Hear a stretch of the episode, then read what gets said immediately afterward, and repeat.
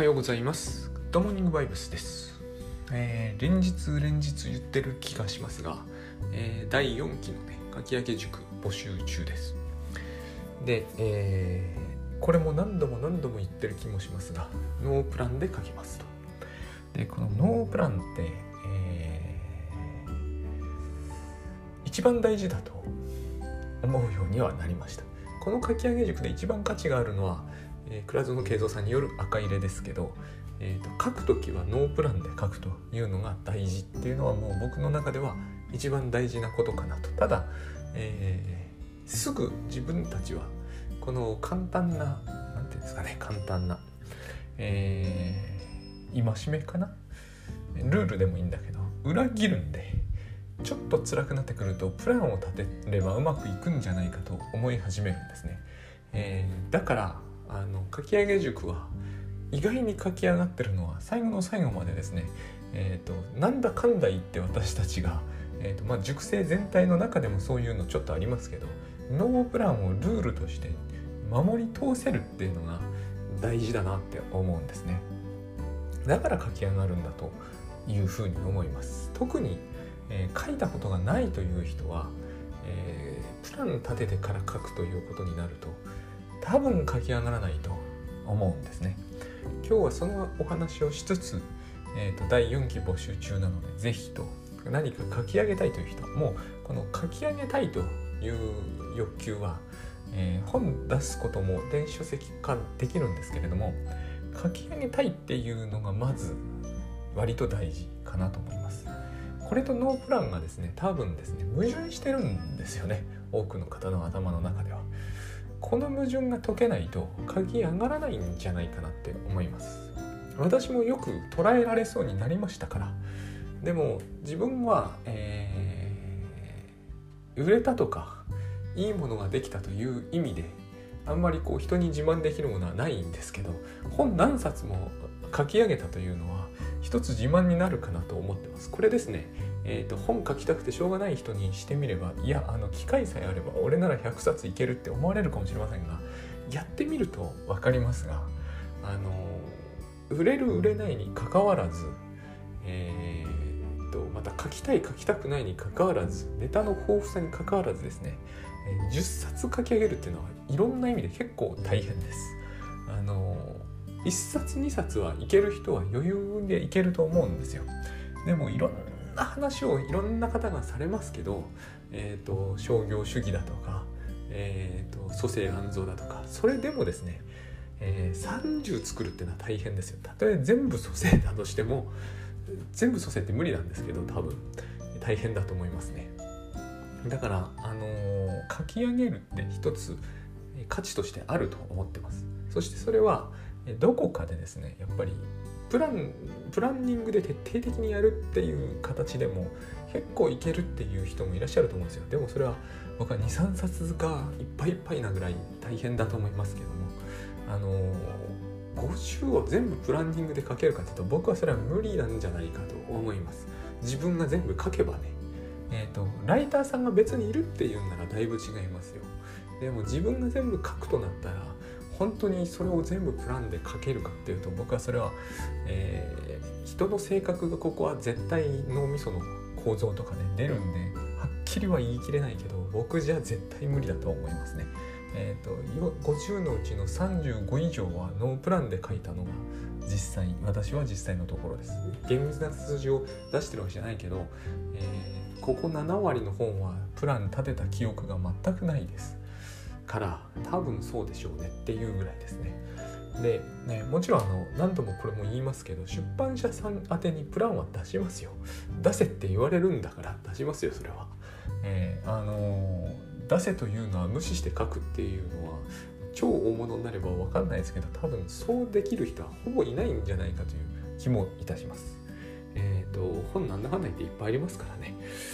でえっとですねなんでこの2つが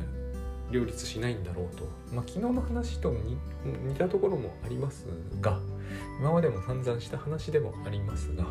えっ、とですねツイッターであの今更感って言葉を拾ったんですよ。あこれが一つの大きな原因だと思います。今更感ってあるじゃないですか、え年を取ってみると今更あれに手を出してもなって思ったりするじゃないですか。えーと、今更ってことはないんだっていう話が散々なされているということがあるわけですよ自己啓発とかでね。ってことはみんな思うってことですよね。今更って思うんですよ。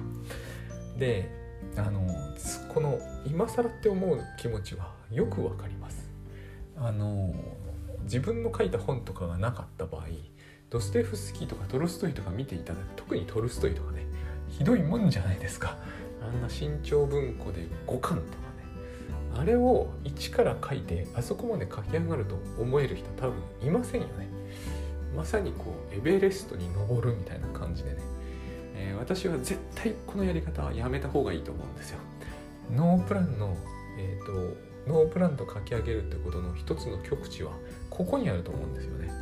頂上を見て登ったらアホですよね。アホとは言わないけど、サンシャイン60とかでもいいですよ。この話単純なんですよ。あのトルストイの戦争と平和も僕はすごい圧倒されると思うんですけど、えー、サンシャイン60とかでもいいですよ。1階から階段登っていったら登りつける気がしませんよね。普通の感覚の持ち主であれば。これがのあのプランニングを立てて本を書くことの難しさだと思うんですよね。えーと、先にその階段があると思ったらもうアウトだと思うんですよ。僕はそんなことを思うのは絶対良くないと思うので、えーと、誰が何と言おうと本を書く時はこれはやんないです。先に階段作ってから登り出すなんてとんでもないと思いません。えーと、そしたらもう登れる気が絶対しないと思うんですよね僕は。えっ、ー、とそこに山があるからだで行ける人ってねやっぱりアムンゼンとかさあの一部特殊な人ですよねあの正気を少し書いてるところがあると思うんですよああいう方々は。今でもあるじゃないですか。今でも僕はどこかそこはそれには無理があると思うんですよね。例えばあのカヌーで、えー、太平洋踏破とか。あの距離とか測ったらダメじゃないですか。普通に考えて。正気の沙汰ではないですよこれは。あのだから、えーと、正気で行くためにもですねこのなんかねあの狂気の人を真似しようっていうのは僕はやめた方がいいと思うんですよ。頭狂うしかなくなるじゃないですか。あの例えばベートーベンになろうとかね。よしよしといた方がいいと思うんですよねやっぱりね。若い時ってありますよね。十数歳であれば。どうしてもそのこう古代妄想っていうのかな、えー、古代妄想で突進するみたいな。でもあれはですねやっぱりねあのよくいろんな作曲家とか作家さんの、えーと、見てみるとそれでやってる人ってすごい少ないんですよね。狂気で押し切るみたいな。あの狂気ですからねそもそも。あの先どうなるかわけわかんないわけですから、まあ、それプランニングって僕は一種の狂気だと思うんであのこの壮大な計画を立ててからそれを実行するというのはね、えーと、まず不可能だと思っといた方がいいと思いますね。あのですね何だっけな天才の習慣かな。この本いい本です。えーと、大概の天才は狂気じゃないんだなっていうのがよくわかるんでいい本です。えーと、あれ続編もあったような気がするんですけどそれにあったんですよね。鳥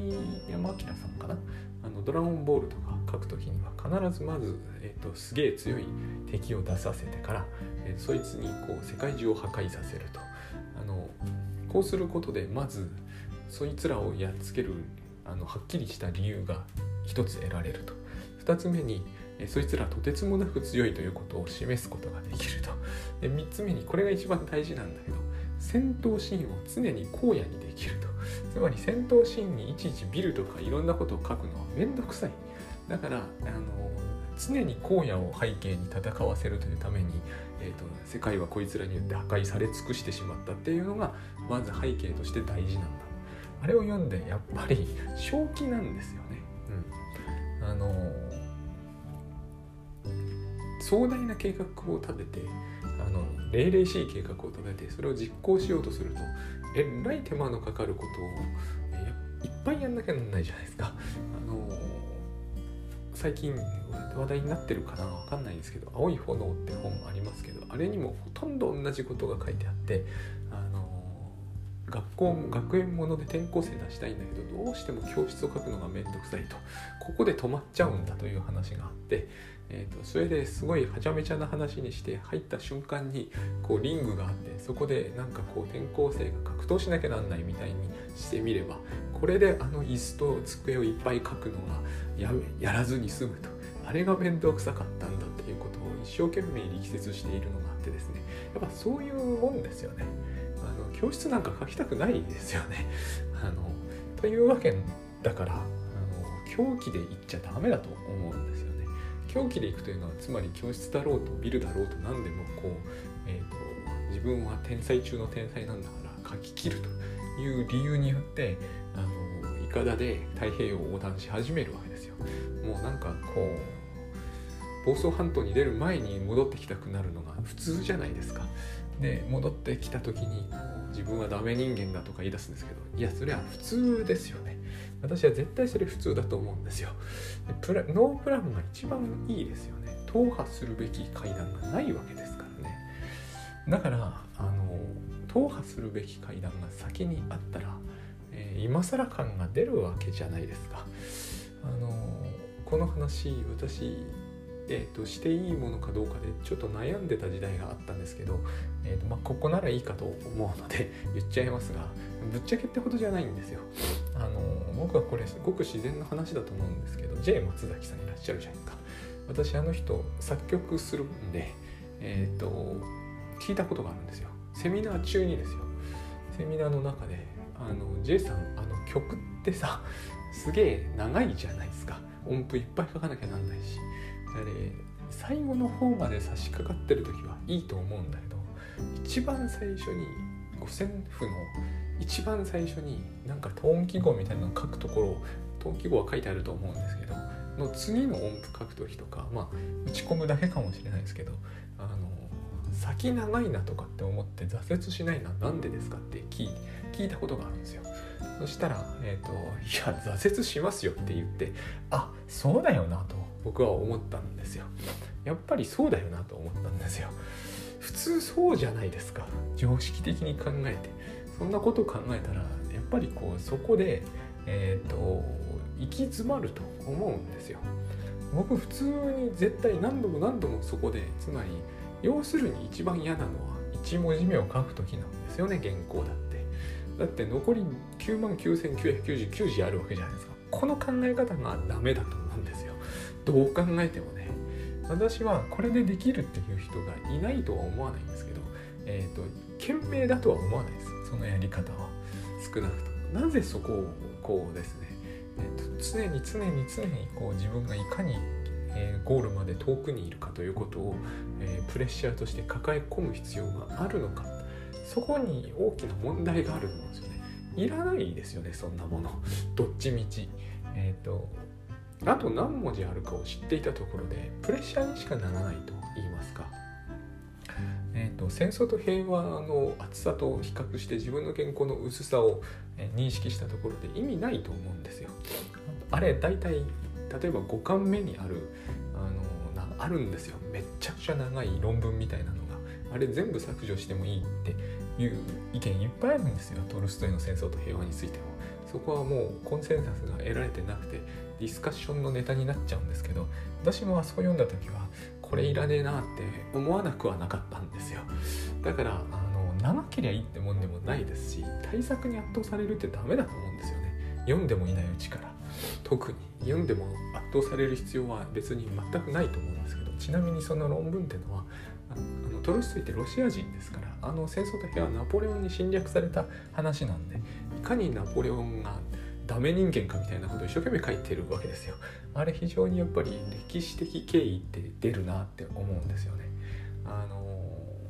同じじゃないですか太平洋戦争だろうと日中戦争だろう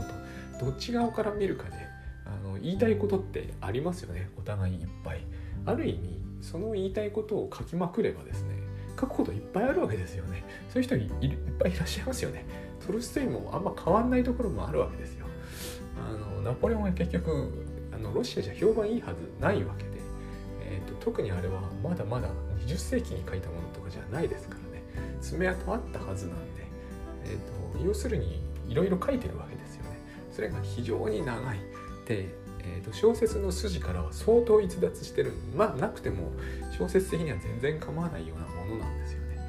でそういうことってありますからやっぱりこう逆算っていけないと思うんですね、えー、音作曲とかもやっぱり逆算ということを、えー、言っていらっしゃった方ですら、え、やっぱり一歩目は厳しいわけですよ。で最終的にどうやってその音符を1個打ち始めるんですかって言ったらやっぱ自分信じるしかないですねとかっておっしゃっててやっぱそうだよなって思ったんですよ。やっぱそれしかないんですよね。えーと、最後まで行きつけるという確信を持ってからやるわけじゃないんだと思うんですよ。その僕これよくパッと頭に浮かぶ浮かばないんですけどね僕は。イメージとしてピラミッドっていうやつがあってあれをやっぱりですね最終形態を意識してから1個積むとなったらまあ普通は無理ですよね。奴隷とかに無理やりやらせるからできることであって普通はあれを一個一個積んでああいう風に最後なるだろうと思ってからやったらやらないと思うんですよね。直ちにやめたくなると思いますよ。でこの弊害って私もう一つあると思うんですよ。結局ピラミッドを作り上げることが目的になった場合、えーと、積み上がりましたと。まあ普通積み上がらないって話を散々してきましたが積み上がりましたと。最後の1個になりましたと。あの北斗の剣でありましたよね。なんか最後の1個なんだっけサウザーとかいう人がやっぱりピラミッド作らせるんですよね。で最後の1個を積み上げましたと。いうことになった時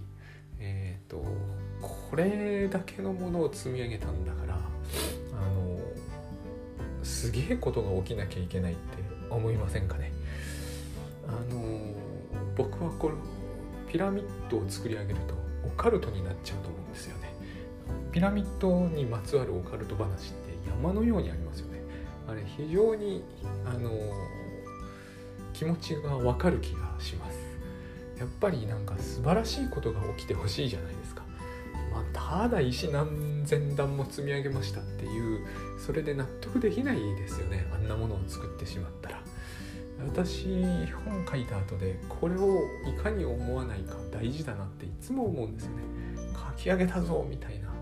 昔ですね私あの中学受験でそこそこの学校受かったんですよ。なんかね受かった直後に何にも起こんなかったことがすごい残念だった記憶があって。これは大事な経験だと思ったことがあるんですよね。えっ、ー、となんならですねそれから約3日後えっ、ー、となんか高いジャングルジムみたいなところから落ちてあの手を折りそうになったことがこなったんですよ。もうあれをかんあれがよよく覚えてるんですけど、えーと、となんかですね、えー、素晴らしいことが起きるはずなのになんかろくでもないことが起きたぞって感じがその時したんですよ。この素晴らしいことが起こるはずなのにっていうのがよく考えてみると何の根拠もねえなと思ったんですね。なんならそのメモ校に行って私即いじめられたんですよ。結構あのいいこと起こんなかったんですよね。これがすごい私の中では大事なことだと思ったんです。えっ、ー、とオカルトになっちゃうんだなと人は何かを成し遂げるとえーと、成し遂げただけのことが起きてくれないと嫌だっていう気持ちにとらわれるんですよね。で成し遂げただけのことが起きる根拠は何もないわけですよね。ていうか成し遂げただけのことが起きるというそのイメージすらなかったんですよ。なんかほら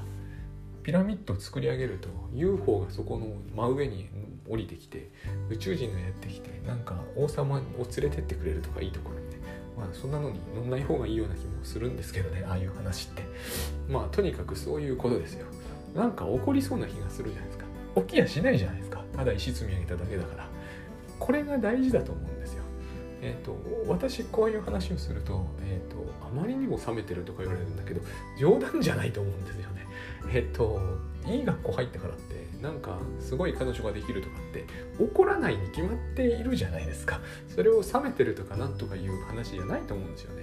えーと、石何万段と積み上げようとなんなら何億段と積み上げようと何も起きやしませんよね。石が積み上がるだけで。それを冷めてるとかリアリズムだと言われるのはすごいナンセンスだとしか思えないんですよだから本だってそうで10万字の本を書き上げようと100万字の本を書き上げようと誰も読んでくれないなんて可能性はいくらだってだって100万字書いたから読まなきゃいけないっていう義理はどこにもないはずでしかも、えー、むしろ100万字とか書かれたら読みたくなくなりますよね。えー、トルストイの本なんてんなに名作だ名作だって言われていて何かと何とかの、えーと、課題図書とかに載ってるけど読んでる人すっごい少ないじゃないですか。で「鬼滅の刃」とかの方がみんなバンバン読むじゃないですかそういうもんですよね。鬼滅の刃も長いけどねだからえっ、ー、と対策を作り上げるという弊害っていうか対策の計画を作る弊害って2つあると思うんですね1つは今更感が出るってことですよ全体に対してのなんか微分みたいなものを考えるから積み上げるっていうあのいらん発想が出るわけですよ積み上げるからあの1個目が虚しいんですよえーと、その日その日その日をやるっていうことを厳密に考えてみれば1個目だろうか100個目だろうと同じになるはずでそこ同じになるとなんか悟ってるみたいな話になるらしいんですけど逆だと思うんですよね。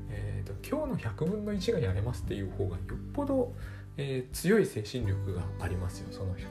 僕はそれじゃ全然できないから常に1分の1にしておくんですよ。そうすれば少ないとか多いとかいちいち考える必要がないはずなので結局同じことですからね。で次にこれの要するに関連事項になると思うんですけど積み上げただけのことがあると思っちゃダメだってことだと思うんですよね。積み上げただけのことが、え100日後に起きると思ってるから1日目がすごい虚しいわけですよね。あの全部そうだと思うんです。自分の書いたこうメモとかノートとかライフハックでは得意とするあの積み重ねたものですよね。えーと、たくさんの帳面みたいなのの山あそこから何も起きないじゃないですか。まあ、こう言うと非常にこうひどいことを言ってるように思われるかもしれないですけどそういうことじゃないじゃないですか。えっと、100年間の日記があろうと何だろうと、えっと、それ自体が何かを引き起こすってことは絶対ないじゃないですか。それはだからピラミッド1億段と同じじゃないですか。積んであるだけですよね。別にその一つ一つの日記は一日一日の記録であって、えーと、それ以上の意味は別にないと思うんですよ。でそれで本当はいいと思うんですよね。そうじゃなかったらこう積み上げた後になんかオカルトが起きないとダメだったら多分起きないからてかオカルトなので起きないので、えーとできなくなっちゃうという気がします。